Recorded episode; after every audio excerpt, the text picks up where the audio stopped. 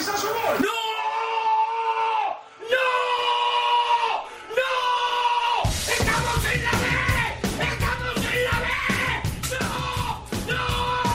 ¡No! ¡No!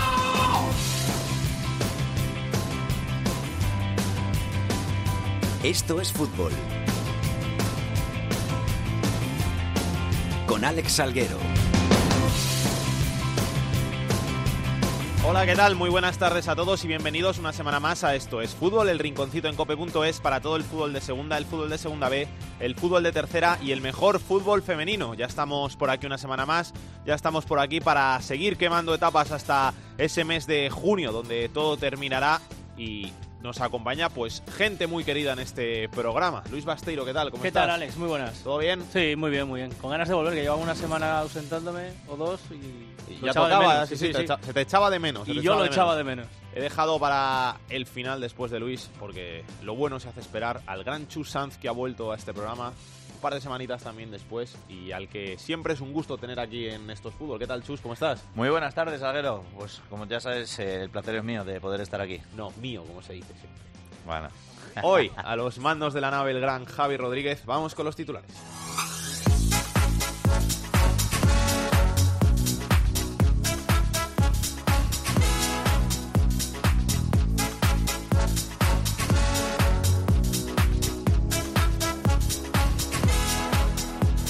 Osasuna lidera la segunda división con 51 puntos, uno de ventaja sobre el Albacete, que es segundo.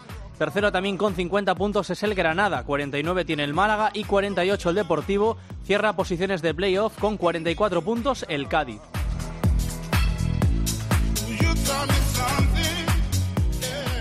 Por abajo acompañarían al Reus a Segunda B el Nastic, el Córdoba y el Extremadura. Andaluces y extremeños han cambiado de técnico esta semana con Rafa Navarro y Manuel Mosquera haciéndose cargo de los banquillos del Arcángel y del Francisco de la Era respectivamente. La salvación la marca con, cuare- con 27 puntos el Lugo. El Atlético de Madrid B es el líder del Grupo 1 de la Segunda División B. En el 2 continúa en cabeza una semana más el Racing de Santander. En el 3 el primer clasificado es el Atlético Baleares y en el 4 el Cartagena.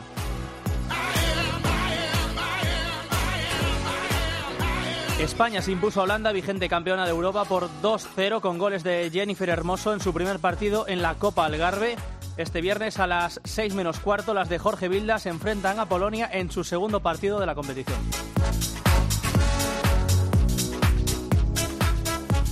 Y este miércoles se cumplía el primer aniversario del fallecimiento de El Brujo, de Enrique Castro Quini.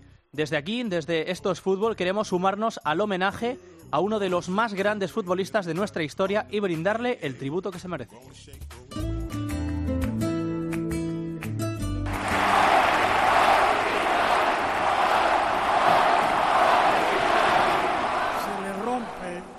Corazón de lo grande que lo tenía. como Kini no va a haber otro. El brujo, el hombre sencillo, cordial, de una humanidad inalcanzable. Ya, mirar, este es Kini, ese Cristiano Messi de la época pasada.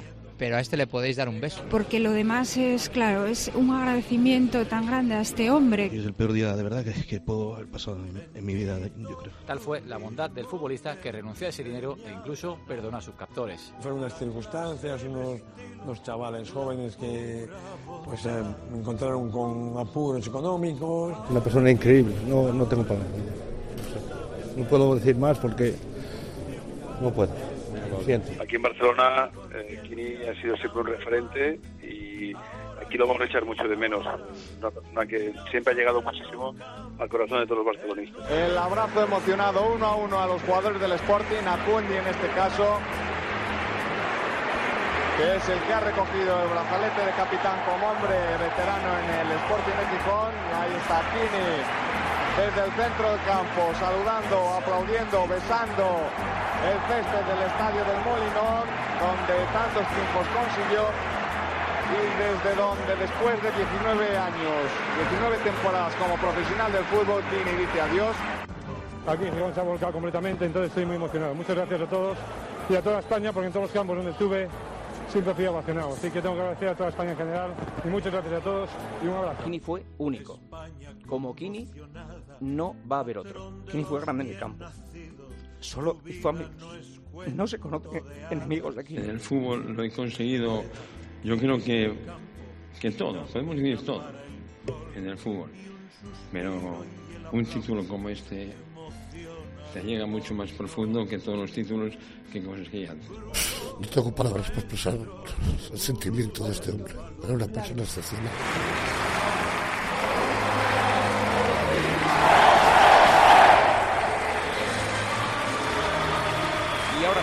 Se cierra la puerta del coche y esta es la última ovación del monumento. dar las gracias de parte de la familia de Kini, gracias de corazón por todas las muestras de cariño recibidas a lo largo de estos dos días, sobre todo por último al Real Sporting por todo y, y sobre todo a su afición, que la verdad que gracias por todo.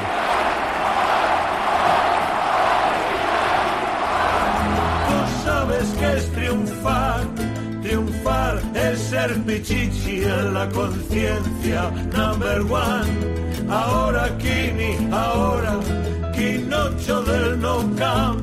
Precioso el montaje que se han currado nuestros compañeros de Deportes Cope Asturias y que pues nos ha servido para recordar un poco a esa gran figura del fútbol español que fue Kini y al que un año después pues todo el fútbol echa de menos. Carlos Llamas, ¿qué tal? Muy buenas. Hola, Alex, ¿qué tal? Muy buenas. ¿Cómo estás? Bien, todo bien, compañero, todo bien. Escuchando también los, los sonidos ahora que, bueno, eh, nos lleva a lo que ocurrió hace, hace un año, ¿no? La verdad es que durante todo este año ha habido mucho recuerdo para, para Kini en todo momento, con muchos actos, con, por ejemplo, eh, la Fundación Hermanos Castro, con el apoyo también de- del club a diversos actos eh, relacionados con Kini, un espacio, un museo que habrá en el Molinón, próximamente se, se va a inaugurar. También los jugadores eh, hace un par de meses pues jugaron con una camiseta especial conmemorando pues eh, la falta ¿no? de, de- del brujo, homenajeando lo que ha supuesto Kini para el Sporting. Ha estado muy presente, pero como os podéis imaginar, eh, cuando se ha cumplido ahora el primer aniversario, eh, pues todavía más momentos emotivos y más recuerdos para recordar a Enrique Castro Kini. ¿Cómo fue este, este miércoles en, en Gijón? Imagino que un día muy, muy emotivo y a la vez muy bonito.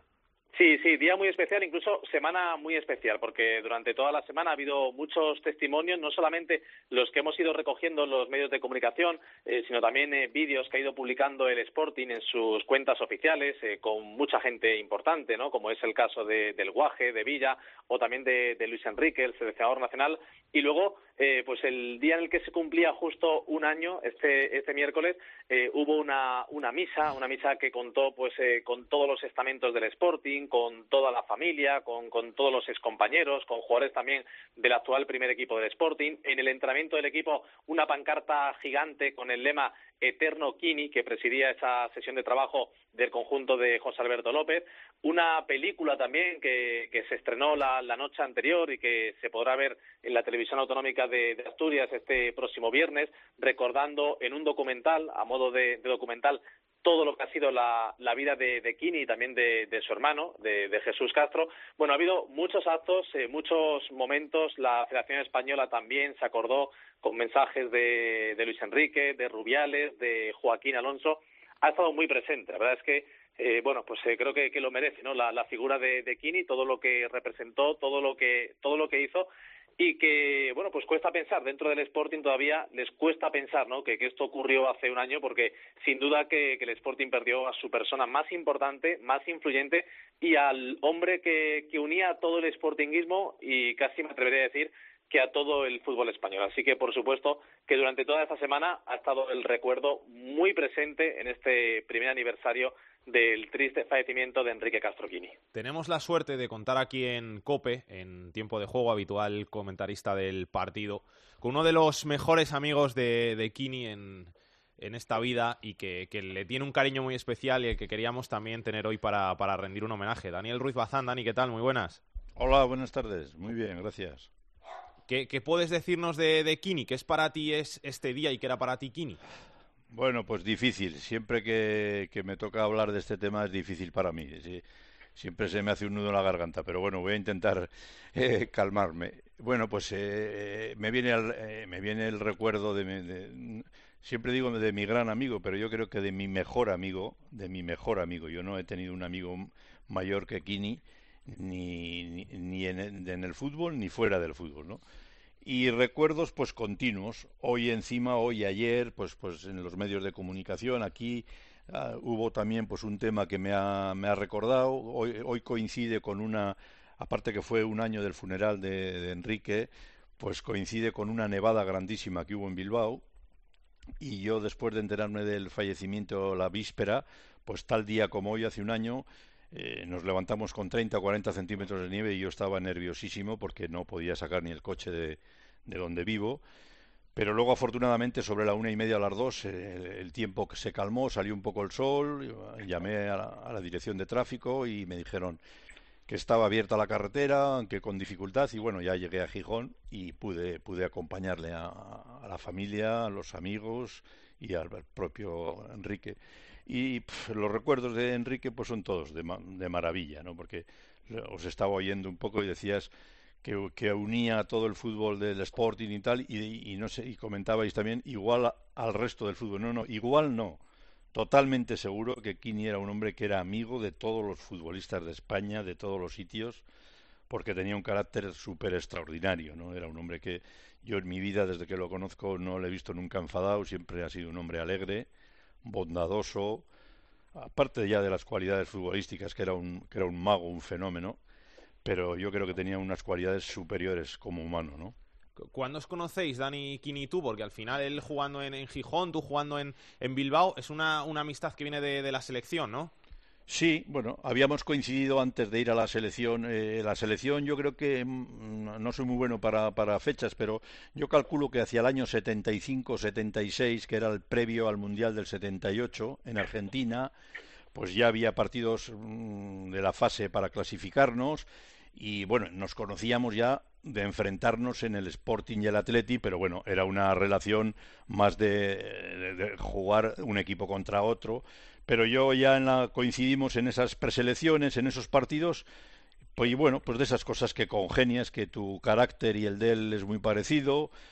Los dos hemos sido hombres que nos, pues nos costó mucho llegar a primera división, teníamos unas características parecidas de gol, eh, éramos los dos pues muy divertidos dentro de lo que era el grupo de la selección pues éramos siempre un poco los que más revolvíamos y eso hizo pues bueno pues eh, enlazar una, una relación que, que, que, bueno pues que ha durado pues imagínate desde el año 70 pues ha durado un montón de años y desgraciadamente pues nada en un minuto desapareció todo no Carlos, que también puedes decir lo que quieras, ¿eh? que están abiertos los micrófonos, que tú también co conociste a Kini, conocí, conoces a Dani, seguro que, que, habéis hablado más veces de, de, este tema y que lo que quieras decir, encantados aquí sí. en Esto Fútbol. ¿eh? Nada, yo sobre todo, fíjate, Alex, me, quedo en el caso de, de Dani y de, y de Kini, eh, se tenían un cariño que es que era enorme. Yo recuerdo mucho la jornada 1 de hace un par de temporadas en el Molinón, eh, última temporada del Sporting en primera, llegaba el Athletic Club de, de Bilbao ese día de agosto y yo recuerdo que, que Dani llegaba a la cabina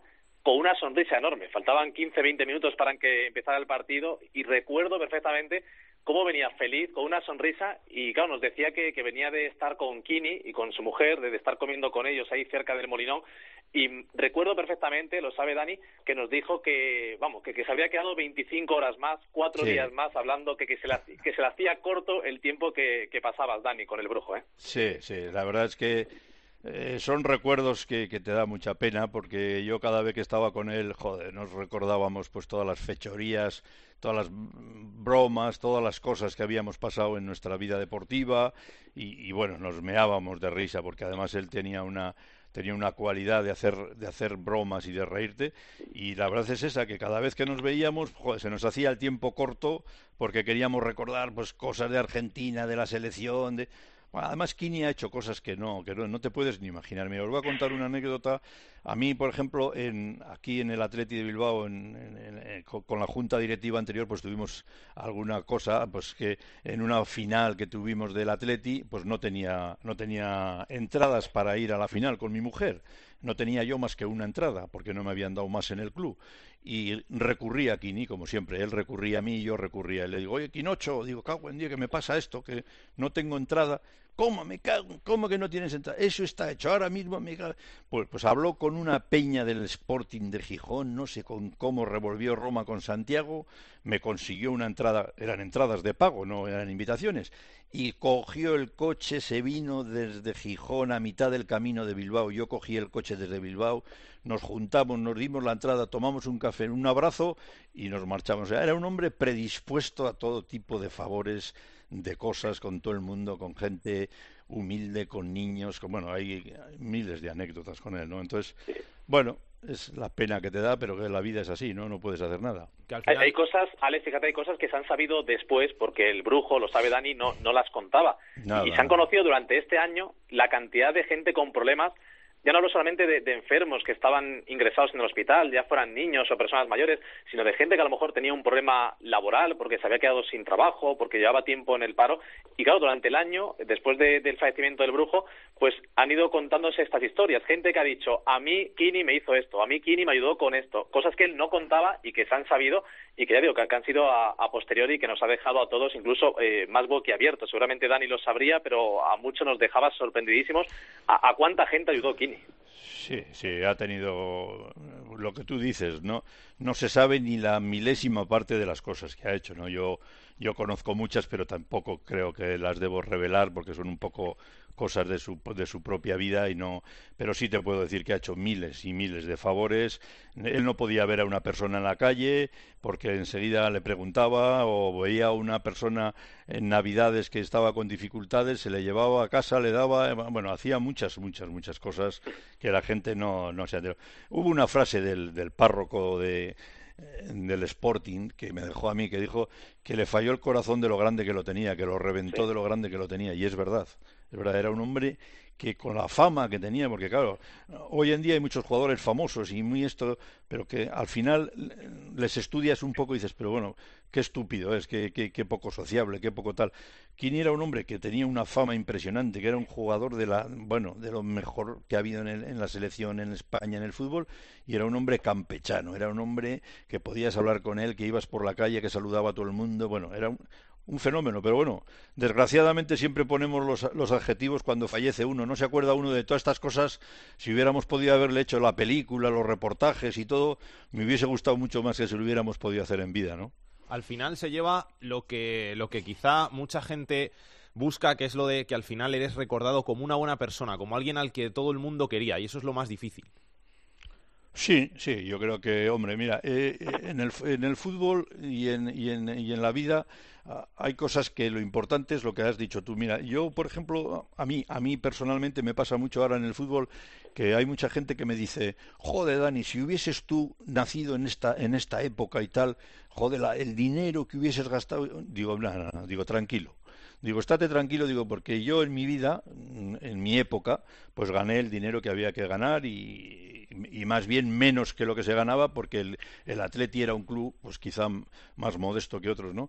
Pero luego al final te das cuenta que no solamente va en eso, porque yo llevo ya 30, y, 30 o 32 años retirado y la grandeza de que me ha dejado a mí el fútbol es que hoy en día en todos los sitios, o en el 99% de los sitios que voy, pues soy querido, me saludan, me recuerdan y tal, ¿no? Y con Kini yo creo que ha pasado una cosa parecida. Desgraciadamente ha fallecido y, le está pasando. Pero lo que a Kini le ha dejado es que todo el mundo, en todos los sitios, no creo que no, que se podría dar un premio gordo de la lotería a alguien que diga que Kini le ha hecho algo mal, o que le ha dañado, o que le ha perjudicado. Bueno, vosotros conocéis mejor que yo el dato aquel cuando le secuestraron en Barcelona que Kim y yo éramos los dos unos miedosos del avión y de la claustrofobia y todo este tipo de cosas, y tal como le metieron a Kini en un cajón que viajó de, desde Barcelona a Zaragoza, estuvo cerrado, estuvo tal, y fíjate tú qué corazón tenía el tío que va al juicio y a las personas que le han secuestrado dice que por su parte que los perdona. O sea, eso ya no sé hasta dónde puede llegar la, bondad de un tío, ¿no? Unos que con la putada que le hicieron al pobre hombre y que los perdonen. Entonces yo creo que más grande que eso no se puede ser ya. Yo creo que ha sido un tío fenómeno y bueno, no, no, no se puede ya decir nada más. Que Dani, Carlos, que muchísimas gracias por pasaros por, por Esto es Fútbol, para recordar al gran Kini como se merece y que vamos a seguir haciéndolo muchos años más porque, porque una persona como Kini merece que, nos acordemos de él siempre. Sí, si me deja yo desde aquí aprovechar y mandar un saludo muy fuerte, muy fuerte a Marinieves, a su mujer y a los hijos de, de Kini, que son una familia extraordinaria y que me quieren con locura. Yo también les quiero a ellos, mandarles un abrazo. Un abrazo, Dani, un abrazo, Carlos. Vale. Hasta luego, gracias. Dios, hasta luego, adiós.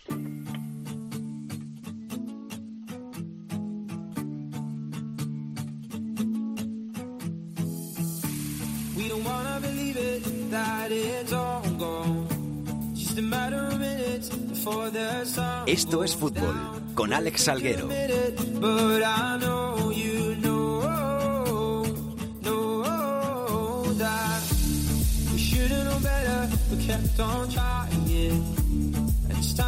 Vamos a hablar ya de la segunda división, vamos a hablar de la categoría de plata del fútbol español, donde tenemos después de 27 jornadas a los Asuna como líder, con un punto de ventaja sobre el Albacete, que es segundo y que acompañaría a los rojillos ahora mismo en ese ascenso directo a la primera división. Tercero es el Granada, cuarto el Málaga, quinto el Deportivo, sexto el Cádiz, que son los que jugarían playoff. Bajarían a segunda B el Reus, el Nastic, el Córdoba y el Extremadura. Y vamos a hablar del líder, vamos a hablar de Osasuna, que volvió a ganar después de un tropiezo ante el Numancia en su visita a los Pajaritos, recuperó la sonrisa con una victoria sufrida ante el Zaragoza y que mantiene el liderato, asciende al liderato de la tabla porque lo tenía el Albacete, pero que sigue en esas posiciones altas de la tabla. Alberto Sanz, ¿qué tal? Muy buenas. ¿Qué tal? Muy buenas tardes. La verdad es que viviendo casi casi un sueño aquí en, Pamplona, en Navarra, con este Osasuna, que la verdad es que comenzó bastante con bastantes dudas, pero lleva una racha muy positiva. La afición está disfrutando de lo lindo porque no solo se está ganando, sino que encima se está haciendo un fútbol rápido, con mucho ataque, eh, en donde la afición también se está gustando. Es decir, se podría decir eso de que si hubiesen perdido algún partido, la gente seguiría contenta. Me sorprende que digas lo de sueño, porque mucha gente coincide en Osasuna como gran favorito para ascender y como la mejor plantilla de la categoría con bastante diferencia. Sí que es verdad que, con nombres es así, ¿eh? pero también es verdad que la temporada pasada eh, Osasuna tiene una plantilla muy buena, con muchos nombres. Eh, por destacar uno se podría decir Lucas Torró, sigue por ejemplo Fran Mérida, pero sin embargo la afición, además de que no consigue el objetivo de, de jugar ni tan siquiera promoción de ascenso, pese a tener uno de los presupuestos más altos, es que además la afición se aburría de lo lindo. Afortunadamente este año con Yago Barzate eso ha cambiado, la gente se divierte, encima está viendo ganar el equipo y además, ¿qué más se puede pedir que este fin de semana llega un Nastic que puede ser un rival asequible por eso de la tabla clasificatoria, pero que es que además lo hace todavía más emotivo porque vuelve al estadio del Sadar Enrique Martín Monreal, uno de los ídolos de la afición de Osasuna, como exjugador, como exentrenador y además como uno de los causantes del último ascenso de Osasuna a Primera División hace escasos tres años. Una primera división en la que podemos hasta estrenar el, nuevo estadio, que ya he visto que, ya han elegido cuál va a ser la remodelación del Sadar y por, por qué propuestas se han decantado. La verdad es que es chulo, ¿eh? es, una reforma eh, muy atractiva. Van a ser 16 millones de euros masiva, que se situará en los 23 millones de euros. El objetivo está en que esté terminado para 2020, año del centenario del Club Atlético Osasuna, pero eso sí, todavía hay que pasar dos muros. El primero, que el gobierno de Navarra dé el aval. Hay bastante eh, lío aquí en Navarra, por eso es que si se tiene que dar el aval o no a un club privado, también sucede que en la comunidad vecina, en País Vasco, eh, no solo se ha dado el aval a equipos como el Atlético de Real Sociedad, sino que encima se ha aportado dinero para reformar el estadio y luego obviamente la Asamblea tendría que dar ese visto bueno al estadio, pero entendemos que la Asamblea que representa a los socios, cuando el 90% de los socios ha querido una reforma, pues no les quitan la razón. Gracias, Alberto. Un abrazo. Un fuerte abrazo. El partido estrella de la pasada jornada enfrentaba en la Rosaleda al Málaga y al Deportivo de La Coruña y acabó en empate. ¿Qué tal, Javier Bautista? Muy buenas. Hola, muy buenas. ¿Qué tal? ¿Qué sensaciones dejó ese partido ahí en la Rosaleda? Bueno, pues que tuvo más ruido que, que, nueces y que el Málaga desaprovechó sobre todo la oportunidad de ganar al Deportivo de La Coruña. El Deportivo de La Coruña también desaprovechó la oportunidad de ganar en Málaga, así que por lo tanto todos contentos con ese empate a uno y sobre todo queda en el debe del equipo malaguista el tremendo dato negativo que arroja en cuanto a goles. Uno de los menos goleados, y que es verdad que rentabiliza las victorias por la mínima y eso le hace estar a, punto, a tiro de piedra del líder, pero su delantero, el titular Blanco Lechu, que lo ha jugado casi todo en la liga, pues el, el mañana cumple precisamente cuatro meses sin marcar y tuvo una enorme ocasión en un mano a mano con el portero que finalmente Dani Jiménez se la, se la sacaba. La sensación es la de agridulce, pero ese empate se tiene que hacer bueno ante el Deportivo este sábado en el Arcángel, ante el Córdoba, un rival propicio para que el Málaga vuelva de nuevo a la senda de la victoria. El debate en Málaga ahora no es otro que eh, la doble cara que da el Málaga. Un Málaga con alguna duda en casa y la, la otra cara, la, la, del equipo práctico que gana partidos fuera de casa. Así que no sabemos qué Málaga veremos el sábado en el Arcángel. Es que estaba mirando ahora aquí la clasificación de, de goleadores y entre los 20 primeros, o sea, 20 primeros goleadores, no hay ninguno que dé el Málaga. Claro, es que está rentabilizando muy bien todos los goles. Aparece Blanco Lechu con seis, eh, que es el Pichichi, con seis también Adrián González, que es un mediocampista. Luego ha hecho goles en Dialli, ha hecho goles el central Pau Torres, pero evidentemente es un equipo que se reparte eh, los partidos con las victorias o los puntos que ha conseguido. Fíjate tú qué dato por la mínima, salvo en tres partidos, el 2-0 al Numancia y el 3-0 al, al, Córdoba, por ejemplo, eh, el Málaga, los partidos que ha ganado los ha ganado siempre por la mínima. Así que de largo, el equipo que evidentemente con, con mayor diferencia de goles lo tiene todo perdido con el resto, pero como te gana partidos por la mínima, bueno, pues hay que creer en, en ese aspecto, pero no tiene un gran goleador, se reparten mucho los goles el equipo balaguista, que por cierto ha perdido a un jugador importante para los tres próximos partidos, que es Dani Pacheco con una rotura de, de isquios. También te cuento, como siempre te he dicho en cada conexión que hacemos, que el Málaga de largo es el equipo que más problemas tiene en la enfermería. Siempre tiene un problema, siempre tiene un lesionado. Ahora ha caído eh, Dani Pacheco, el, el que fuera jugador del Getafe, para las tres próximas jornadas. Gracias, Bautista. Un abrazo. Un saludo. Chus, ¿cómo ves esta zona alta de la tabla en segunda? Bueno, pues eh, hay muy poquita diferencia entre todos los equipos y no pasa como, como años anteriores que dices, este equipo va a subir, este equipo... Es que están todos muy igualados, están este año y es que hay más equipos que ningún año. Es decir, todos equipos muy buenos. Es decir, para mí, sinceramente, eh, yo por plantilla, por equipo, por jugadores y por todo, a mí me parece que el Málaga está siendo el más regular y los indicadores a mí me dicen de que va a ser un auténtico candidato a subir directamente. El resto, no me atrevo a decir nada, Salguero, está todo muy igualado y está todo muy difícil. Ahora, decir algo de los demás equipos, pues creo que el Albacete puede ser el equipo sorpresa este año, que nadie contaba mucho con él y, y se está metiendo y se está, eh, no digo acomodando, pero sí que se está contrastando los puestos de arriba de la clasificación y que poco a poco eh, ahí el Mister tiene mucho que ver. Creo que está haciendo un equipo muy bueno, que está haciendo un buen fútbol, que tiene jugadores eh, de, de, gran potencial, que han fichado ahora bien en el mercado de invierno, ha reforzado el equipo muy bien.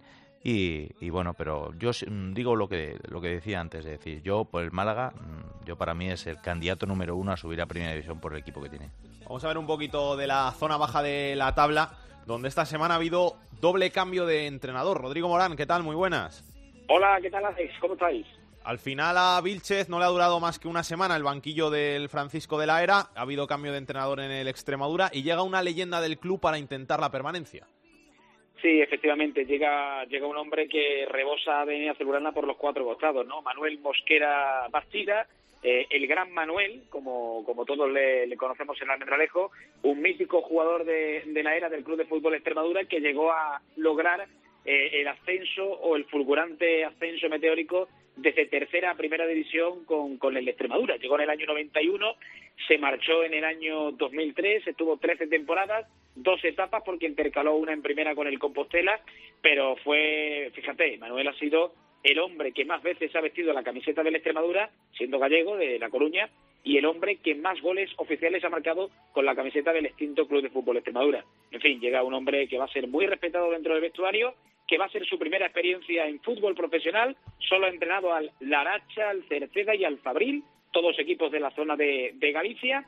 Esa es quizá la, la, incógnita, la incógnita, saber cómo se va a manejar deportivamente, pero a nivel de, de motivación, de espíritu, de garra, de coraje, pues ya lo ha dicho, quiero al equipo como si fueran 11 leones y quizá eso va a ser su punto fuerte en la etapa de la Extremadura. ¿Tú qué quieres decir?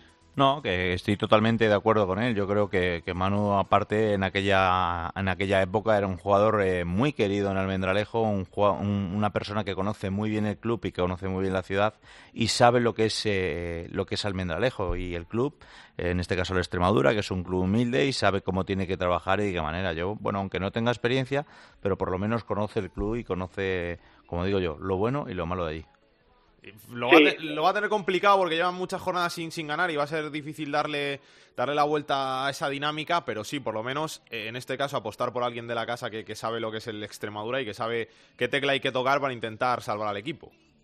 Sí, eh, de hecho la directiva lo ha tenido claro. Quería eh, eh, la directiva entiende que con los 12 fichajes que ha realizado, con la inversión realizada después de la venta de Enrique Galleco, cree que hay, hay eh, dosis de calidad para mejorar el rendimiento deportivo. Quizá lo que ha perdido la Extremadura, que puede ser consecuencia de tantos cambios en el mercado invernal, ha sido un poquito de tacto en el vestuario, ¿no? De unión, de grupo, y, y posiblemente con la llegada de Manuel lo que se pretende es encender una chispa que, que termine por arder lo que es la caldera del, Extremadura, porque Madera, ya te digo yo que hay, el, el Francisco de la Era se viene llenando domingo tras domingo a pesar de la, de la malísima situación deportiva del club. Estoy hablando de que se meten entre 10 y 11 mil espectadores en un pueblo de 35 mil habitantes eh, a cada 15 días y no dejan de meterse porque el equipo está en descenso. Por eso digo que madera hay, falta esa chispa que la pondrá uno o dos resultados buenos para que el Extremadura empiece a dar en la tabla, empiece a entrar en combustión y, bueno, jugarse la última baza de permanencia. Gracias, Rodrigo. Un abrazo. Un abrazo, hasta luego, compañeros. También ha cambiado esta semana de entrenador el equipo que va por debajo del Extremadura en la tabla, el Córdoba. Tony Cruz, ¿qué tal? Hola Alex, ¿qué tal? ¿Cómo estamos? Se fue Curro Torres, llega Rafa Navarro. Sí, llega Rafa Navarro y al hilo de lo que comentabais del Extremadura ha habido también mucho lío aquí en Córdoba con el tema del Extremadura, porque pretendió en primera instancia a Juan Marrero, al técnico del Córdoba B, y precisamente este jueves ha dimitido Juan Marrero eh, de su cargo en el Córdoba B. Él se quería marchar, de hecho había llegado a un acuerdo con la Extremadura, iba a ser el sustituto de Rodri, pero el Córdoba finalmente no le dejó marchar. El técnico ha entendido que se le engañó y ha dejado su puesto en el Córdoba B. Era un candidato a ocupar también el banquillo del, del equipo blanquiverde, pero su relación, su vinculación con Luis Oliver, que fue el que lo trajo al Córdoba, pues eh, le pesó o pesó en la decisión final y por eso ha acabado en el banquillo Rafa Navarro, el coordinador de la cantera, el jefe de la cantera, un jugador en su momento del Córdoba, muchísimos años, eh, un hombre que algo parecido a lo que pasa con Manuel en el Extremadura, que viene en gran medida, al margen de sus conocimientos futbolísticos, por lo querido que es por la afición cordobesista, para eh, provocar un revulsivo en una afición castigada, una afición que ya llega a un punto de hastío en el que ya yo creo que ven eh, el pan nuestro de cada día, el milagro de cada mayo y cada junio. Te lo digo con todo el cariño que te tengo, Tony. El año pasado parecía que era imposible y el Córdoba se salvó. Este año que parece más fácil, parece más imposible. Más, sí, se ve desde fuera más imposible aún.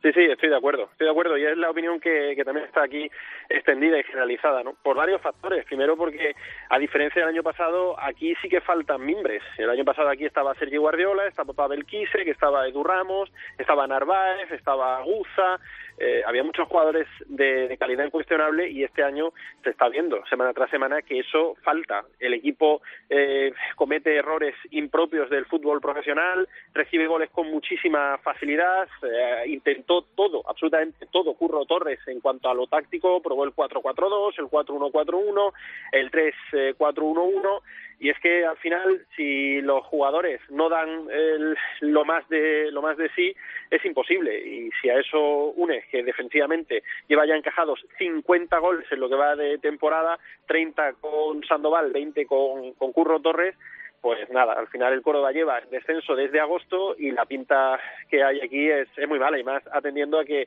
este sábado visita el Arcángel el Málaga, que estará arropado por cerca de mil de sus aficionados y la siguiente final que tiene que afrontar el Córdoba es precisamente en el Francisco de la Era, ¿no? Y podría llegar eh, jugándose prácticamente media temporada. Gracias, Tony. Un abrazo. Un abrazo, Alex. Chus, ¿cómo ves esta zona baja de la tabla? Pues la verdad es que muy complicada y con equipos que, que se le ve realmente mal y que son equipos que, diciéndolo un poco brusco, es eh, carne de cañón, ¿no? Yo creo que, que son equipos que, que les va a costar mucho, que, que, que la dinámica que llevan no es, no es nada buena y, a veces el fútbol es cuestión de dinámica. Si están metidos en una dinámica que estando en los puestos de abajo, además, le ves a los equipos que, que, que, que no te dan la, ninguna sensación buena. Y eso pues es peor todavía, porque hay equipos que aunque, estén mal, pero te dan buenas sensaciones. eh, pero eh, no es el caso. Es que el año pasado era más competido la cosa. Este año parece que se van a, salvar el menos malo de todos, porque el Lugo, que está fatal, horrible, lleva una racha malísima y, parece que otros años hubiera acabado bajando y este año se ha encontrado con que hay tres equipos peores, que están mucho peor, como son el Nastic, el Córdoba y el Extremadura, que no ganan un partido pues, ni a tiros, vamos, no ganan un partido ni a tiros, ganan uno de cada tres, cada cuatro y al final se van a acabar salvando por, por circunstancias así. Sí, mm, viendo esos tres equipos que tú has nombrado y el valor añadido de lo que está pasando en Reus, pues al final eh, le, facilita mucho más eh, el, poder que el poder tener más errores e incluso así no bajar. Es decir, eh, tan- tan duro y tan difícil está por arriba para subir como tan fácil se ve quién van a ser los que probablemente tres de ellos van a bajar casi seguro. Rubén López, Cádiz, ¿qué tal? Muy buenas. Hola, Alex, ¿qué tal? Muy buena. El Cádiz, que es el equipo ahora mismo más en racha de la competición, que vuelve a mostrar su irregularidad, ganó siete partidos seguidos, ahora tres seguidos. Ya pronto se cortará la racha, tocará volver a perder y luego gana otra vez, ¿no? Como te como escuchen el programa en Cádiz, no, no, no van a dejar de escuchar la COPE, ¿eh, Ale? No diga mucho eso. Pero que, no, hombre, sí. Yo creo que por lo que tú dices, sí es verdad, que está siendo un poco tío vivo toda la temporada de montaña rusa porque eh, la primera vuelta le pasó algo similar, ¿no? Tuvo nueve partidos sin ganar, después siete victorias seguidas.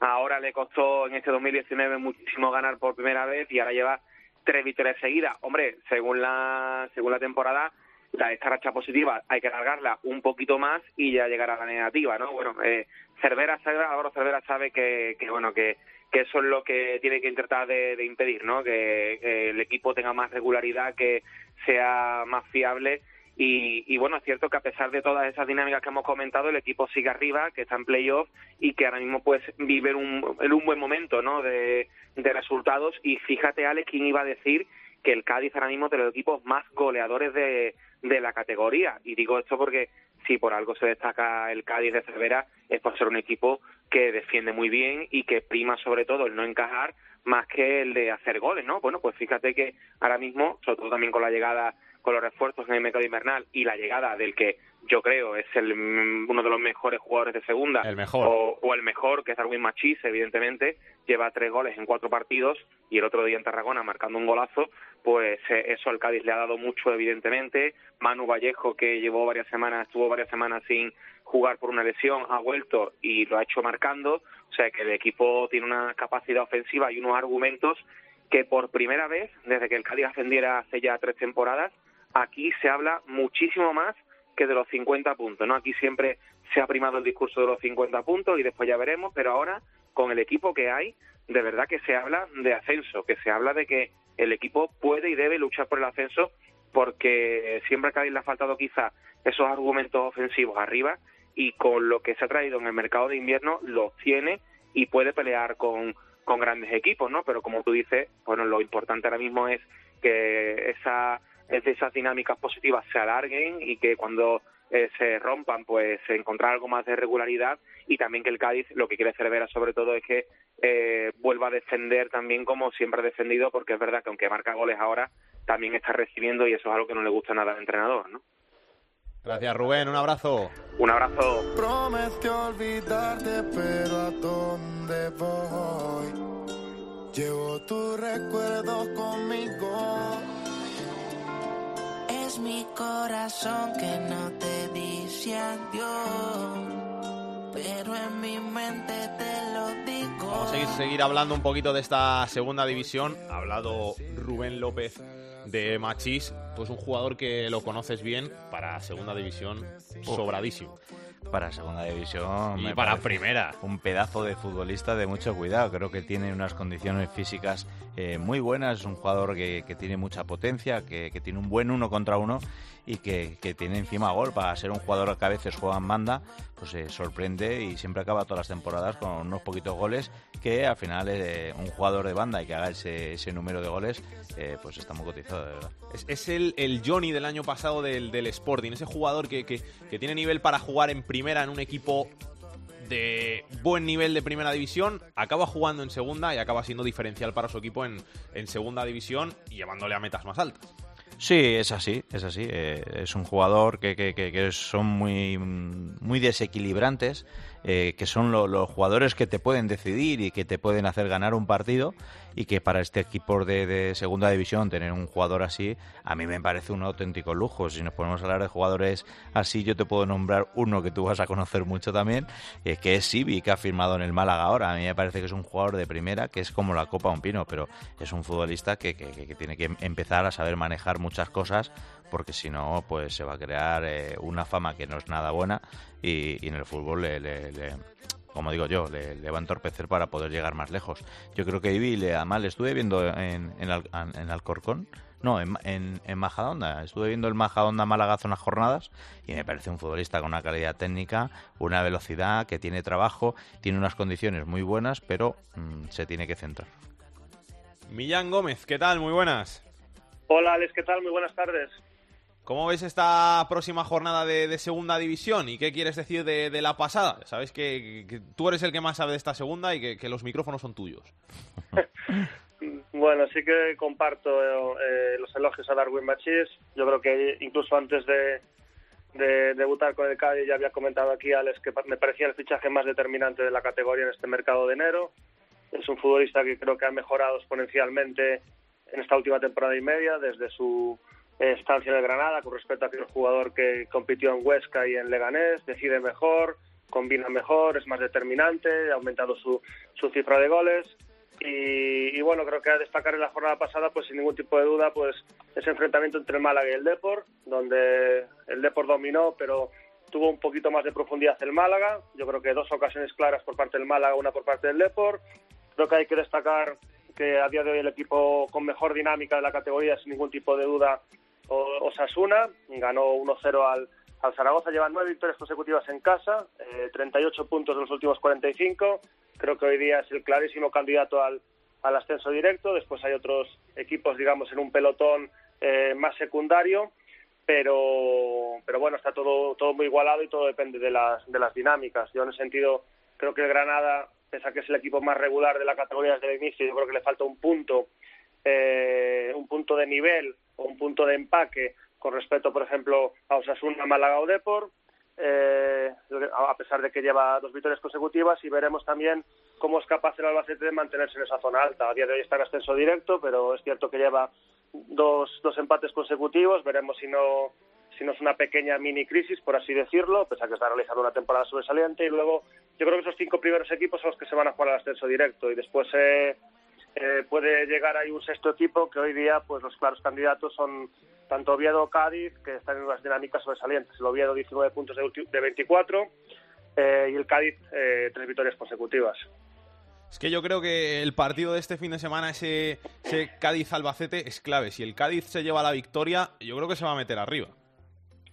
Sí, el Cádiz ya nos, nos ha acostumbrado en estas tres temporadas consecutivas en segunda división a tener rachas magníficas, especialmente en otoño, rachas pues sin igual, que no es muy complicado conseguir una racha tan tan positiva. Es decir, estas nueve victorias consecutivas de Osasuna en casa es una cifra muy llamativa. El Cádiz siempre las ha tenido esas tres temporadas en, en segunda división. Es cierto que, que a partir de enero pues eh, bajaba enteros. Veremos ahora si es capaz de mantener ahí eh, ese nivel. Sabemos que es un equipo que muy profundo por banda, un equipo muy muy bien trabajado, muy sólido defensivamente, pero que a veces eh, le falta un, un punto de generación de juego y generación de profundidad eh, que le impidió en estas últimas temporadas pues luchar por el ascenso hasta el final. Ese partido va a ser importante, creo que es el partido seguramente más atractivo de la, de la jornada y, y bueno, y el Albacete, repito, yo creo que ya en verano me parecía que era el equipo o de los equipos que mejor se había reforzado. Yo creo que tiene visos más que suficientes como para competir hasta el final por el ascenso o bien por la promoción, pero también a ver cómo gestiona esa presión, esa presión, porque ya hemos llegado a un nivel de temporada pues bastante importante, sin ser todavía definitivo y estos dos empates consecutivos pueden, permitirle entrar en ciertas dudas, aunque bueno, es lógico, es una categoría de, de, subidas y bajadas, de, de picos de forma y el que coja la ola positiva, pues eh, en el tramo decisivo, pues, pues conseguirá sus objetivos. Gracias, un abrazo Millán, hasta luego. Un abrazo, Alex. Que pase Pedro Martín. El enfadato de Pedro Martín. Hola Pedro, ¿qué tal? ¿Cómo estás? ¿Qué tal, chicos? ¿Cómo estamos? ¿Qué tenemos que contar? Pues eh, ya ha pasado eh, dos tercios casi de la Liga de Segunda División. De vez en cuando me gusta repasar estas cosas porque son curiosas. Todavía hay cuatro equipos que no han perdido en casa. Osasuna, Deportivo Albacete y Las Palmas. Y sobre todo, lo que me ha llamado la atención son esas nueve victorias seguidas de Osasuna en el Sadar, que le han subido a lo más alto de la clasificación. Nueve victorias seguidas que empezaron después de aquel empate a cero con el Numancia el 30 de septiembre. Eh, desde entonces, nueve victorias consecutivas. Y está bien, además, recordar porque esas nueve victorias consecutivas en casa no las ha conseguido Osasuna desde aquel histórico año, temporada 2005-2006, eh, con Javier Aguirre en el banquillo, en el que Osasuna acabó cuarto en la clasificación, jugó en la temporada siguiente la previa de la Liga de Campeones ya con Ciganda como entrenador, fue eliminado por el Hamburgo y no pudo jugar la fase de grupos, pero desde entonces en Pamplona no vivían una situación tan agradable de ir al campo al Sadar y ganar los partidos consecutivamente como está sucediendo desde septiembre para acá. Por eso Sasuna está arriba en la clasificación. Gracias Pedro, hasta la semana que viene. Hasta luego, adiós. La segunda B en Esto es Fútbol. la plata y quedó la pena por tanta rumba para olvidarte. Ya no hay manera de consolarme si no me dejas enamorarte. Ya no hay manera de consolarme. Rubén Bartolomé, capitán de la segunda B, ¿qué tal? Muy buenas. Hola, ¿qué tal? Muy buenas tardes. ¿Cómo estás? ¿Bien? Bien, bien, bien. Vamos a hablar de, de esta medio primavera. vamos a hablar de segunda B, vamos a hablar de la categoría de bronce. Grupo 1 recupera el liderato el Atlético de Madrid B, el filial rojiblanco. Sí, bueno, que después de un par de semanas en las que parece que, que no era capaz de, de alcanzar eh, pues al, al Fuenlabrada, pues bueno, sigue con, con esa buena racha que, que tiene el, el filial atlético para ahora ponerse primero. Era un partido eh, complicado frente, frente a, a un Inter que, que no acaba de, de despegar después de salir por todo el descenso, pero que es un, un rival muy muy incómodo y bueno, metieron por, por la mínima para ser el nuevo líder en, un grupo primero muy igualado por arriba, ¿no? Porque por ahora se quedaron un punto y, el Castilla, que también parece que le costaba eh, hace unas semanas, bueno, parece que ha encontrado el ritmo que ha ganado las últimas semanas y, que bueno, que ya es, eh, tercero a dos puntos. Eh, si hablábamos de buena racha del filial del Atlético, pues la, la del Castilla también es bastante importante en las últimas semanas y además eh, equipos muy muy distintos. Eh, el, el Fuenlabrada y el Atlético Madrid que son equipos eh, más bien eh, que, que se cimentan en, en la defensa no sobre todo el Fuenlabrada que ha recibido solo 16 goles y el, el filial del Madrid que es un equipo que, que es mucho más ofensivo y entonces estilos muy distintos pero pero de momento entrando en la recta final muy muy igualados. Un pelín por debajo el Sanse que que parecía que podía haber llegado esta semana también arriba y que y que se ha descolgado ligeramente y bueno ya vienen los dos eh, los equipos de, de León ya viene la cultura leonesa ya viene Ponferradina también llega el, Pontevedra. Muchos invitados para, para intentar llevarse algo ¿no? en este en este grupo primero eh, y, solo cuatro plazas no como siempre. Eh, y luego bueno pues por abajo sí que empiezan a aclararse un pelín eh, las, las opciones de algunos equipos no pues por ejemplo la victoria de Unionistas que, que les sirve para siendo décimo eh, ganar a, a un rival directo entre comillas en la lejanía, ¿no? Como el Navalcarnero, porque para sacarle eh, 15 puntos, dejarlo un pelín tocado, ¿no? Y, que sea uno de los tres equipos, junto con eh, ese rápido de Buzas que, volvió a sumar un punto frente a Ponferradina y que quiere sacar la cabeza, pero que no puede, pues que sea uno de los tres, tres equipos, Navalcarnero, Fabril y, y Rápido de Buzas, que estén un pelín descolgados y que sean pocas las, las plazas, las plazas que, que se juegan en el descenso. Grupo 2, el Racing de Santander, que ganó al Baracaldo, otro rival directo, y es que ya nadie parece que pueda hacerle sombra. Pero es, bueno, veremos luego en, en el playoff, ¿no? Como siempre, porque esto luego es muy complicado. Pero sí que está demostrando, o está pareciendo al menos, que, que ninguno de los 80 equipos, de los 79 equipos restantes está a la, a la altura, ¿no? De este, de este Racing de Santander, que cuando se enfrenta a rivales directos, pues acaba ganando por, por la mínima, eh, pero, pero acaba ganando, que, es lo importante, y cuando se enfrenta a rivales de abajo es, es una pisonadora difícil, difícil de frenar, ¿no? Le va a intentar seguir el ritmo como pueda el, el Mirandés, que esta semana eh, ganó fácil al, al, al, Calahorra para intentar seguirle, pero son nueve puntos, es muy, muy difícil, sobre todo porque, porque el Racing en, en lo que va de, liga se ha dejado solo 16, ¿no? Pues pensar que se va a dejar eh, otros nueve en lo que queda de liga y que encima el Mirandés va a ganar todo parece muy, muy complicado. Por lo tanto, eh, creo que el Mirandés va a apurar las opciones, pero, pero, pero tiene muy poquitas.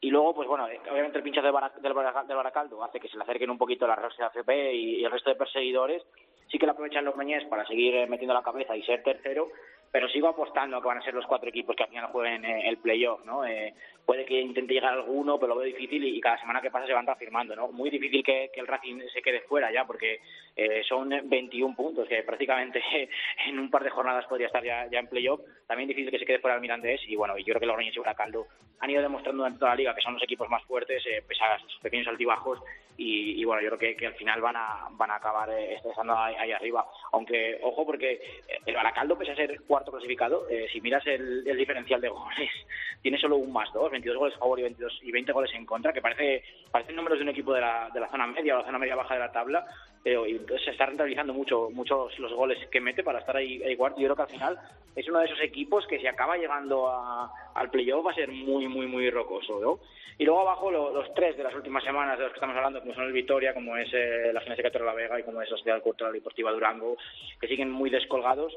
Eh, delante de ellos eh, empieza a haber un apelotonamiento desde el Sporting B hasta Lizarra en cuatro puntos, eh, ocho equipos, pero estos tres de abajo sí que empiezan a, contar las, jornadas que les quedan o, empiezan a sumar de tres en tres y con asiduidad o, o van a ser tres equipos de, de tercera para el próximo año. Grupo tercero, sigue todo muy igualado y volvió a pinchar el Villarreal B que lleva cinco empates seguidos. Sí, eh, el, hace una hace prácticamente una, vuelta más o menos lo que era no en el, el partido del, del, Atlético Baleares frente al ante al Barça B, que es el que se, que se jugaba eh, ahora. Eh, se hablaba de un Atlético Baleares que estaba tocado porque porque le estaba costando mucho llegar ahí arriba y sin embargo el Villarreal me parecía que estaba en, eh, revereciendo laureles de, de, hace años, ¿no? Cuando, cuando dio el salto, por ejemplo, a segunda división. Y ha pasado una vuelta, sobre todo especialmente pues, esas 5, 6, 7 últimas jornadas en las que han cambiado totalmente los papeles. Eh, es verdad que el, que el Villarreal de lo malo malo suma, eh, todas las semanas va sumando y puede salir de esa racha para arriba, pero el Atlético Baleares es el que está imparable. Eh, ya le saca tres puntos al filial Broguet, le saca cuatro al, al Lleida y seis al Hércules. O, consiguen cortarle rápido la racha o, parece que también irán lanzados o por ese primer puesto y, y solo dejará tres para el resto de, de, conjuntos que quieren luchar por ello. Eh, esta victoria del Atlético de Madrid más ante el, ante el Barça B, que le elimina un poco de, de la lucha y, y, que al final parece que deja cinco equipos eh, para, para, luchar por el playoff, ¿no? Con, con, el, con el que es quinto, como parece que última única opción y, y los demás están bastante lejos, eh. Cuidado porque tanto los dos filiales como el Español B y el Barça B, como, como el Ebro, que están a, ahora mismo a siete puntos del playoff y que cualquier pinchazo les puede hacer quedarse ya sin opciones para la recta final de la liga. Y en el grupo cuarto me quedo con el Murcia, que volvió a perder y que parece que este año los playoffs no los va a jugar. Sí, había esperanza con el Murcia cuando eh, al final en los últimos días de mercado se levantó eh, esa, esa, ese veto de fichajes y pudo hacer un equipo nuevo para, para intentar eh, dar el salto, tenía un compromiso muy complicado frente a un San Fernando que es un equipo que está yendo hacia arriba y que es uno de los equipos más sólidos del, grupo cuarto y tampoco pudo sumar eh, no creo que vaya a caer abajo, no, no creo que vaya a caer abajo porque al final todavía tiene eh, una ventaja bastante cómoda, pero es verdad que estos equipos que están hechos para estar arriba, cuando no salen las cosas suelen entrar en, en barrena, tiene muy, muy, muy difícil, son ya 12 puntos los que tiene al, playoff, está, está incluso más, más cerca de, la zona de abajo y veremos si no acaba sufriendo, ¿no? Eh, parece muy difícil que, que, esté arriba, si yo creo que lo único que pueden ahora mismo desear los, los aficionados granotas es, es un año tranquilo en las últimas semanas y poco más. También noticia eh, relevante y gorda en, en, este grupo cuarto, la destitución del entrenador del Ibiza, ¿no? Eh, un equipo que está cerca de, de los puestos de playoff, que le costó, le costó empezar, que estuvo incluso jugando con, las posiciones de abajo, pero que ya es un habitual de la zona media alta de la tabla y que bueno que decide finalmente eh, cambiar de, de, entrenador. Es verdad que creo que son eh, tres partidos o, o, cuatro en los que ha metido solo un gol y, y fue de penalti, pero pero bueno eh, la verdad que se, seguían ahí arriba no y bueno y luego en, la lucha por el primer puesto pues el, Cartagena que sigue imparable no que, que parece que, que no van a poder toserle no aunque Lucam ha intentado esta semana seguirle el ritmo no y, se quedan ya tres equipos para luchar por los dos puestos, ¿no? Melilla, Recreativo de Huelva y el San Fernando que viene con, con mucha fuerza, porque los demás sí que están descolgados, va a intentarlo la Balona, va a intentarlo el Ibiza, el Badajoz lo intentando hasta esta semana y, bueno, parece muy difícil que, puedan eh, llegar y por abajo los dos equipos que llevamos eh, semanas sentenciando ¿no? con, el descenso a tercera división, como son el Atlético Malagueño y el Almería B, un pelín más lejos esta semana porque puntuaron rivales eh, directos, ya lo tienen muy, muy, muy difícil y habrá otras dos, pues, dos posiciones, más la de playoff de descenso, que se la, se la jugarán eh, cinco o seis equipos que están en, en 6-7 puntos y que sí que van a estar hasta el final peleando, porque el grupo cuarto suele ser un grupo que hasta la última jornada se juega mucho por arriba y por abajo, y este año es el que más eh, dividido está, en el que menos opciones hay y hay más clase media, por llamarlo de alguna forma. Pero bueno, yo creo que sí que las últimas posiciones de la zona de abajo sí que van a estar hasta la última semana con varios implicados. Gracias, Rubén. Un abrazo. A vosotros, adiós. Chus, ¿algo que quieras decir de la segunda B? Bueno, la verdad es que, si te pones a mirar por grupos, eh, sobre todo, por ejemplo, el grupo 1, que eh, es algo circunstancial, pero ver eh, los cuatro primeros clasificados son cuatro equipos de Madrid, y dices, pues bueno, algo estarán haciendo bien en Madrid, ¿no? Sí que es cierto que, bueno, el Atlético Madrid B va en línea ascendente, el Castilla va bien, el Sanse se va manteniendo, pero el Fuenlabrada es el equipo que para querer quedar líder es el equipo menos fiable por, por los resultados que, está obteniendo y sobre todo el, fútbol que está haciendo, ¿no? No llega de, de encajar todavía como tuviera que encajar un equipo líder como como es en otros grupos, eh, eh, como es el, el, Racing de Santander en grupo 2, el Baleares o el Villarreal C, que ha tenido este altibajo, o el Cartagena en el grupo 4. Es decir, todavía está por definir quién, quién va a ser el equipo que, que acompañe en eh, los primeros puestos. Y, luego, sobre todo en el grupo 2, pues el Racing de Santander, que es un líder muy sólido, que lo tiene muy claro, que de tal le siguen Mirandés y, y que más o menos los puestos de playoff están ahí. Y que luego, sobre todo en el grupo 3, a mí lo que más me llama la atención es el Atlético Baleares, eh, a pesar del gran presupuesto que tiene para este año, que eh, por lo que tengo entendido tiene 5 millones de presupuesto, metiendo el campo Estadio Nuevo que están haciendo allí para el Baleares.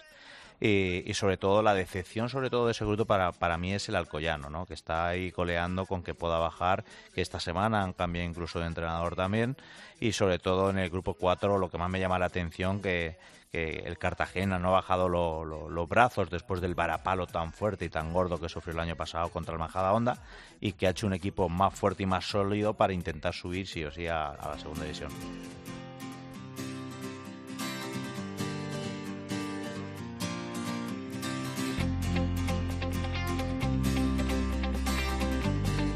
El fútbol femenino en esto es fútbol.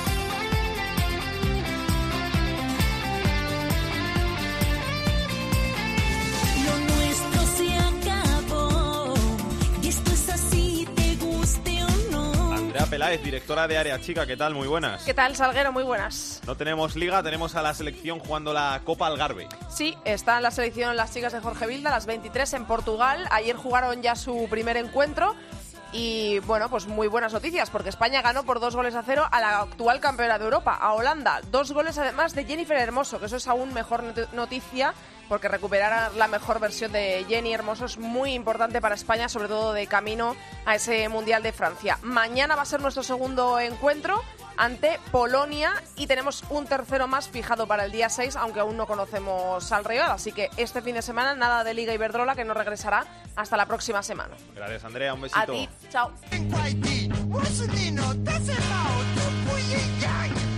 Tercera división.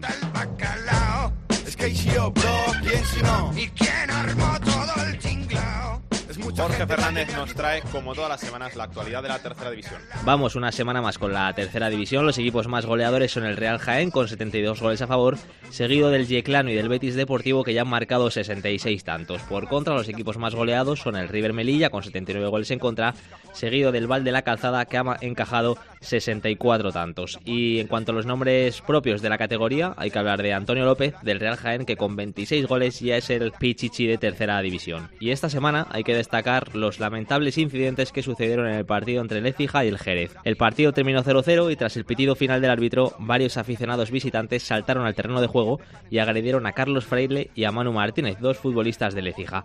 Según contamos en tiempo de juego, estos dos jugadores tuvieron que ser trasladados al hospital tras ser agredidos, mientras que otros jugadores que trataron de mediar en la pelea fueron atendidos en el propio vestuario. Como suele ocurrir en estos casos, los dos equipos manifestaron su repulsa a lo que sucedió tras el partido, aunque se espera una dura sanción para ellos. De hecho, Javier Tebas ya ha anunciado que la liga se va a personar como acusación particular para que estos señores no vuelvan a entrar nunca más en un campo de fútbol.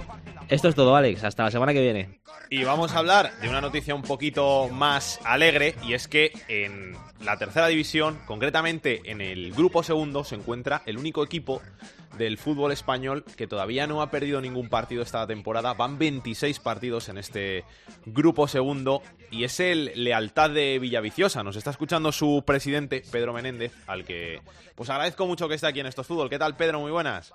Hola, muy buenas. ¿Cómo estás? ¿Bien? Bien, bien, aquí estamos.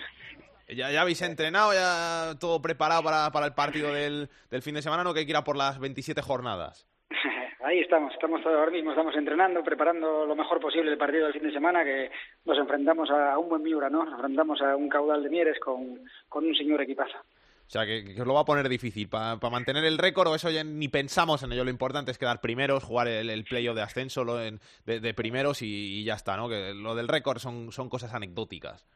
Sí, la verdad que oye, lo del récord está bien porque mira, se habla de los futbolistas, haciendo un trabajo maravilloso, tanto los futbolistas como el cuerpo técnico, pero bueno, somos un club muy humilde que como estuvimos cuatro años en segunda B, la gente que, que conoce el club, que, que jugó aquí, que está aquí, sabe lo poco que tenemos, ¿no? Somos una población de menos de 5.000 habitantes y la verdad que con muy pocas posibilidades. Cuesta mucho todo, así que bueno, vamos a, a disfrutar el momento y a ir entreno a entreno. Aquí no vamos ni partido a partido, disfrutamos de cada entreno, intentamos tener la mayor humildad posible y hoy afrontar el partido el domingo como, como otros tres puntos más en juego. ¿Cuántos años llevas tú de, de presidente, Pedro? Llevo siete años de presidente. Jugué aquí toda mi vida y ya pasé por todas las facetas del club. Y ahora llevo siete años de presidente, hago también la dirección deportiva, entreno al juvenil, lavo la ropa, arreglo el campo, hago un poquitín de todo, ¿eh? de todo. Aquí toca hacer un poco de todo. O sea, que echas más horas ahí que en casa. Sí, la verdad que he hecho muchas horas he hecho aquí, muchas, muchas. ¿Cómo se mantiene un equipo de una población de 5.000 habitantes, como, como tú nos dices que es Villaviciosa, en, en Segunda B varias temporadas? Pues la verdad que, mira, en segunda vez fue trabajar como, como hormigas, trabajar igual que hormigas, hacer un montonín. Llegaba a final de mes y el montonín se iba otra vez abajo, volver a trabajar sin parar. No tenemos empleados, somos unos amigos y yo que nos juntamos aquí y lo hacemos todo nosotros, ¿no? Lavamos la ropa nosotros, las rifas, la lotería, la, la ropa, todo lo hacemos no, todo lo hacemos nosotros. Y ahí ahorra sueldos, pero aún así el Principado de Asturias en el deporte no, no, no está muy muy bien y tenemos 18 equipos en la base. Cuando yo cogí el club había 7 y ahora son tenemos 18 equipos en la base. Pero aún así la subvención que tiene el Principado de Asturias es de 1.000 euros. Así que da para poco, ¿no? Así que claro, sufriendo sin parar, con presupuestos pequeñísimos y haciendo milagros, haciendo milagros sin parar. Pero bueno, ahí, ahí estuvimos cuatro años, que eso no nos lo quitará nadie. ¿Cuánto, ¿Cuánto os cuesta mantener el equipo una temporada en Segunda B? Para, para que la gente lo pueda saber, más o menos. Pues fíjate, nosotros en segunda vez estoy seguro que seríamos de los presupuestos más bajos de, de toda España, ¿no? De los 80 equipos. Nosotros el mayor presupuesto que tuvimos en segunda vez fueron 270.000 euros. Fue el mayor presupuesto que, su- que fuimos capaces de conseguir. Que eso al final, como tú dices, removiendo por, por todos los lados, con, con patrocinios, con, con el dinero que puedes sacar de, de las taquillas, con, con- con- de todo, un poquito, ¿no? Sí, la verdad que, que es difícil, ¿no? El año pasado, que fue una temporada, claro, la gente estaba un poquitín mal acostumbrada porque estuvimos dos años haciendo 50 puntos los, los dos años. El año pasado estábamos en puestos de abajo y tuvimos partidos en casa de vender siete y ocho entradas, ¿eh? Me acuerdo del año pasado todavía, contra un todo logroñés, un día de invierno, frío, las callejas en nuestro campo da para lo que da y vender ocho entradas. Cuando el árbitro te cuesta 1.500 euros ya solo el árbitro, ¿entiendes? Luego, claro, cada 15 días viajar. El año pasado teníamos 17 futbolistas dados de alta en Seguridad Social.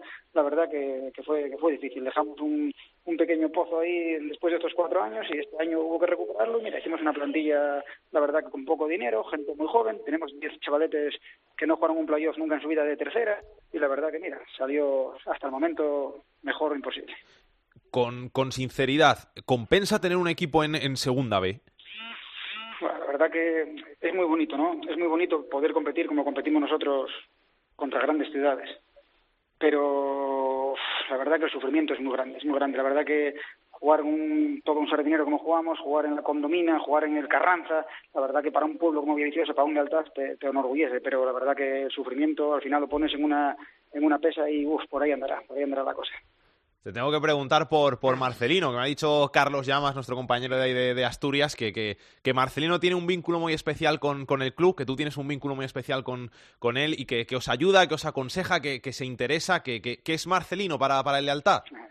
Mira, yo te comento, Marcelino para mí es un amigo, algo más que amigo, ¿no? Lo considero familia. A mí me cogió en juveniles, en edad juvenil, el segundo entrenamiento que me cogió Martino rompí la rodilla y me cuidó, la verdad que me cuidó mucho. Luego debuté con él en tercera, ascendí con él a segunda vez y tengo una relación con él muy buena, ¿no?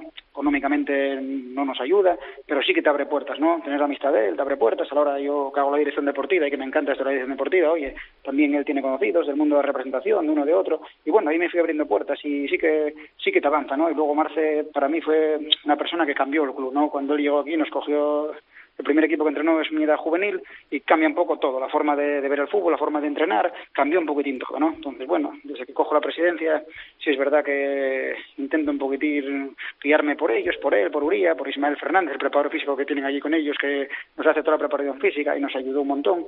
Y la verdad que Marce yo creo que cambia un poquitín la historia del altar. O sea, que, que, que hasta cierto modo jugáis con trampa un poco, ¿no? Porque al final os ayuda gente de, de, de primera, ¿no? La preparación no, no es de un equipo de tercera, los métodos de entrenamiento no. La verdad que es así, ¿no? Estos años en segunda B y ahora mismo en tercera, ¿no?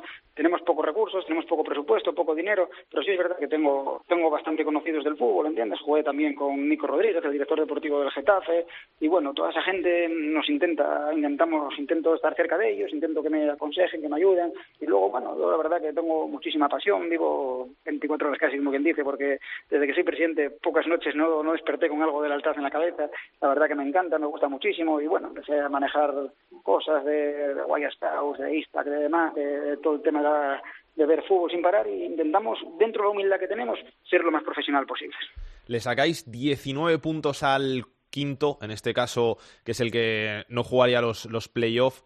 Eh, ¿Estáis ya pensando en, en la postemporada, en, en esos enfrentamientos de, de playoff, o, o me vas a decir que no? Mira, te voy a contar la realidad, ¿no? El, yo cojo este club a punto de desaparecer, ¿no? Con 180.000 euros de deuda en una situación deportiva y económica muy, muy mala, ¿no? Cogemos el club, el primer año que cogemos el club fue increíble, ¿no? Ahí sí que Marce es importante porque Marcelino no tiene equipo en ese momento y tiene el hijo de él y el hijo de Rubría jugando con nosotros y nos ayudan bastante en el día a día, ¿no? Pero ese primer año acabamos en sexta posición, con futbolistas casi todos de la casa, gente que fichamos de primera regional, de segunda regional. Al año siguiente fuimos quitando deuda, con todo embargado, con todo demás, y hacemos un equipo un poquitín mejor, pero tampoco sin aspirar a, jugar un playoff, ¿no? A hacer otra temporada digna, y al final nos encontramos con que quedamos campeones. En el sorteo nos toca el Puerto Llano, que eran unos de los, de los rivales grandes, ¿no? Un Puerto Llano, muchos habitantes, la empresa Repsol detrás, y tú imagínate cómo estábamos, que en el sorteo yo pedí al presidente cambiar el orden de los partidos, porque quería jugar primero en casa para hacer una taquilla, porque decía yo, Juan, nos van a meter cinco en Puerto Llano y sí. luego en casa no voy a sacar para poder pagar a esta gente, que voy a tener que pagarles un mes más por jugar el playoff. Y, y al final acabamos en, un, en una eliminatoria increíble.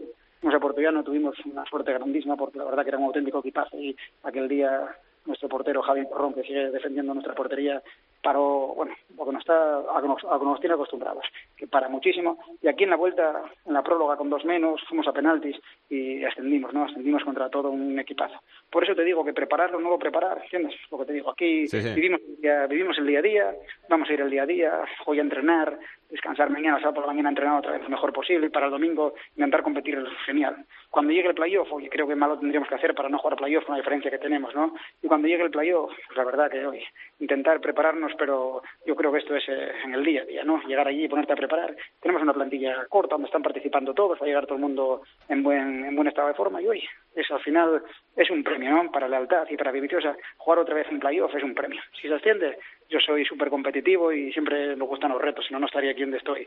Y ojalá podamos estar en segunda B, aunque suframos muchísimo para sobrevivir, para todo, pero ojalá, ojalá podamos otra vez estar en segunda B. Y si no, soy a seguir trabajando. Tenemos una cantera, como te dije, de 18 equipos. Este año ya debutaron cuatro juveniles como el primer equipo. Y yo, la verdad que orgulloso de los chavales. Te tienes que ir a entrenar, ¿no? Ahora vamos a entrenar, sí, ahora me voy a entrenar. Hoy llevo un día al hospital porque, bueno, tengo un abuelo ahí que es muy importantísimo para mí, que fue el que me, que me crió, el que me dio de todo, y hoy lo operaron, llevo todo el día al hospital, pero ahora estoy esperando que llegue a planta para darle un abrazo y rápido a entrenar, y a los juveniles que entreno ahora a las 8. Pues Pedro, que vaya muy bien, que un abrazo muy grande para ti, que mucho ánimo que se recupere tu abuelo pronto y que... No, hablamos en el playoff, ¿eh? Hablamos en el playoff, que lo vais a jugar seguro, así que te llamamos cuando, cuando el Eltaz esté ahí en, en, la, en donde se decide todo. Eso es. Dios te oiga y Dios quiera que, que podamos estar ahí otra vez jugando en playoff y si Dios quiere, ojalá estemos en, la categoría de, de, bronce, que tan guapísima y tan grande es para este club. Un abrazo, gracias, Pedro. ¿eh? Muchísimas gracias. Aitor Puerto nos trae la agenda de la semana. Comenzamos el repaso a la agenda futbolística del fin de semana con la segunda división. El sábado a las 4, el sexto, el Cádiz, recibe al segundo, el Albacete, y el sábado a las 6, el líder Osasuna recibe al Nastic penúltimo. En la segunda división B, jornada número 27 para los cuatro grupos. En el grupo 1 destacamos el partido entre el séptimo y el sexto, la Ponferradina, que recibe al Pontevedra. En el grupo 2, el noveno, el Bilbao Athletic, recibe en el Derby Vasco a la Real Sociedad B, que es quinta. En el grupo 3, noveno contra líder Olot, que recibe al Athletic Baleares. En el grupo cuarto, tercero contra líder, el Melilla, que recibe al Cartagena. Y acabamos el repaso a la agenda futbolística del fin de semana con la tercera división, jornada 29. En el grupo 13 hemos fijado la mirada en el partido entre el decimoctavo, el Cartagena B, que recibe al líder del grupo, al Yeclano. Sole e al un. Ti giuro che l'attesa aumenta il desiderio e un conto alla rovescia col tempo a rilento.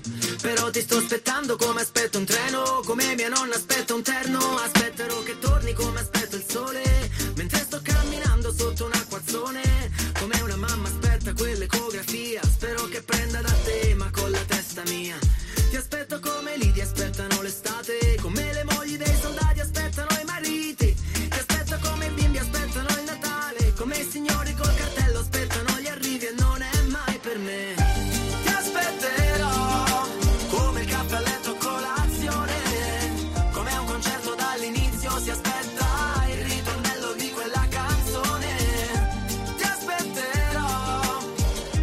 perché Chus, cómo me gustaba hacer esta pregunta y te la voy a hacer hoy otra vez. ¿Qué partidos vas a ver este fin de semana?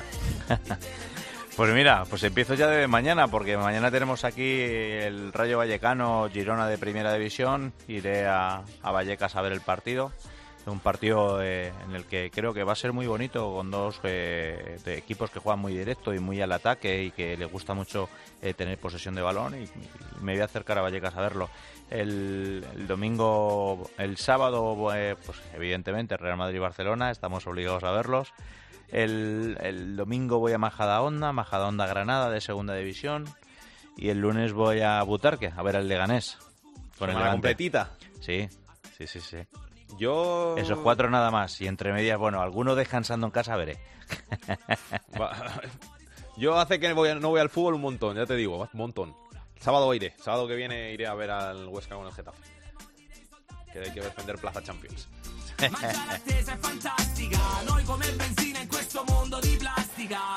Nos vamos hasta la semana que viene aquí en Esto es Fútbol, donde volveremos con toda la actualidad de la segunda, de la segunda B, de la tercera y el mejor fútbol femenino. Hasta entonces, que lo paséis bien, que disfrutéis. Besos y abrazos para todos. Chao, chao.